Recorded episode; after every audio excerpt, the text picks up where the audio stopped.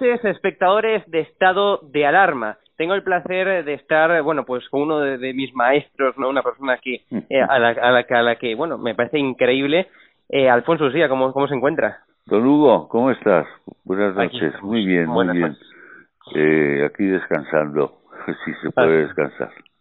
Así me gusta. Bueno, yo le quería preguntar, en primer lugar, ¿no? Pues por, por todo este terremoto político que hemos vivido esta semana, ¿no? Apuntaban recientemente en cualquier diario eh, que, claro, que lo que decía Ignacio Aguado, lo que decía Ciudadanos de que en Madrid no tenían previsto hacer la moción de censura al más puro estilo de Murcia, pero es que esto parece ser que era mentira, que desde hace un mes llevan fraguando esto y que tenían previsión o al menos habían pensado o planteado la posibilidad también de extrapolar esa moción de censura de Murcia al, a Madrid, ¿no? O sea, bueno, es que es una manifestación más, es una demostración más de la permanente mentira. Claro. Eh, Aguado es, eh, ya se veía desde el principio, Aguado es un desleal, Aguado solo quiere, solo quería ser presidente de la Comunidad de Madrid y y esto lo estaba fraguando desde hace mucho mucho tiempo.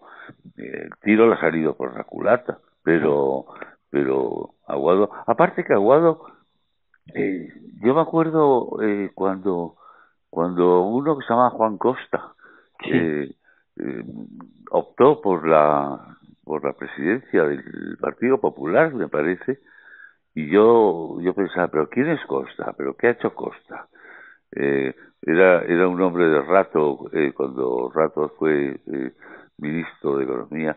Pues, pero ¿quién es Aguado? ¿Qué es mm. Aguado? ¿Qué representa Aguado? Aguado no es nada, no es absolutamente nada.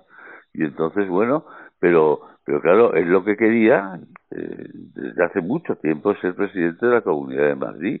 Eso no es fácil. Claro. Bueno, pues si le parece, Alfonso, eh, pues ya nos, ya nos lee la columna de hoy. Estupendo. Muchas gracias. En la política se puede hacer todo menos ser ridículo. Cuando Aznar se hizo la foto de las Azores con Bush y Blair, hizo el ridículo, como en la boda del Escorial. Todos los invitados varones con saqué, como en los enlaces matrimoniales de la realeza. Lo escribió un poeta satírico al que conozco profundamente. Llegó Aznar con saqué, como correa. Un saqué, otro saqué, van a marea.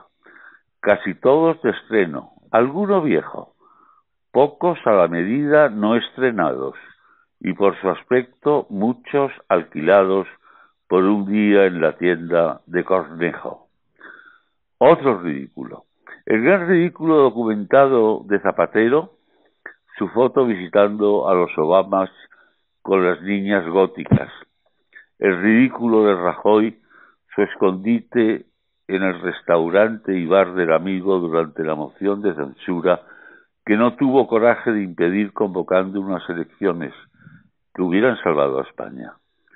El ridículo de Simancas, la carita que se le puso cuando dos de los suyos no se presentaron y ganó la presidencia Esperanza Aguirre, que democráticamente convocó elecciones y se las llevó con mayoría absoluta. Lo de Simancas resulta significativo porque aún no se ha recuperado de aquel ridículo. Ya no le crece ni el pelo. Y el ridículo de Sánchez, Arrimadas, Redondo y Aguado, el fracaso de asaltar Madrid y Murcia con mociones de censura que se han convertido en inviables. Para lo único que ha servido lo de Madrid es para saber que Aguado tiene un perrito que se llama Claudio. Todas las encuestas realizadas de urgencia coinciden. En Madrid Ayuso arrasará y obtendrá con la ayuda de Vox una holgadísima mayoría absoluta. Desaparece la pobre Arrimadas, que en poco tiempo ha descerebrado y posteriormente extinguido a sus compañeros y su partido. Por fortuna, Aguado se consolará viendo por televisión la victoria de Isabel Ayuso mientras acaricia las orejas de Claudio. No todo se pierde en la vida, pero el gran ridículo lo han hecho los dos grandes manipuladores y dinamiteros del Estado de Derecho en España, Pedro Sánchez e Iván Redondo, el donostiarra del Bisoñé.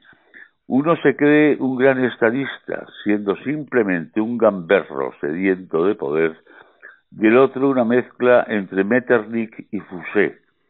La desaparición de Ciudadanos, al menos en las encuestas, nada favorece al PSOE ni a Podemos, y sí al bloque constitucionalista del PP de Ayuso y Vox de Abascal.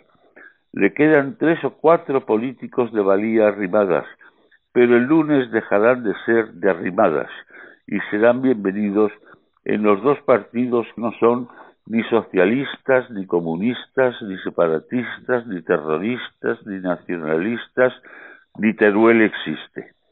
Esos partidos son el PP, a pesar de Casado, y Vox.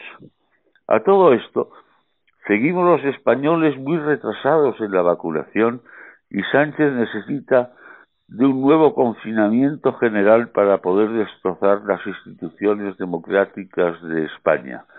Releo las memorias de un coherente y gran asesino comunista, el campesino, acerca de su estancia y suplicio en la Unión Soviética quien llegó a Moscú como general honorario del ejército soviético, gracias a su inflexibilidad y crueldad con los suyos y los contrarios durante la Guerra Civil Española y de cuyas acciones no se arrepienten, de ahí su coherencia, escribe, para los estalinianos, Iglesias se ha manifestado gran admirador de Stalin y cierro el paréntesis, es fascista todo lo que escapa a su disciplina.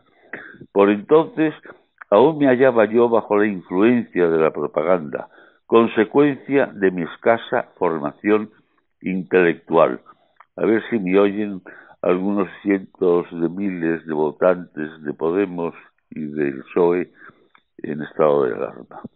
El campesino pasó de ser héroe nacional a encarcelado y torturado en la terrible Lubyanka de la NKVD, la policía comunista. Para mí que Sánchez, Redondo e Iglesias sueñan con una Lubyanka que atemorice al pueblo español tan manso en los últimos tiempos.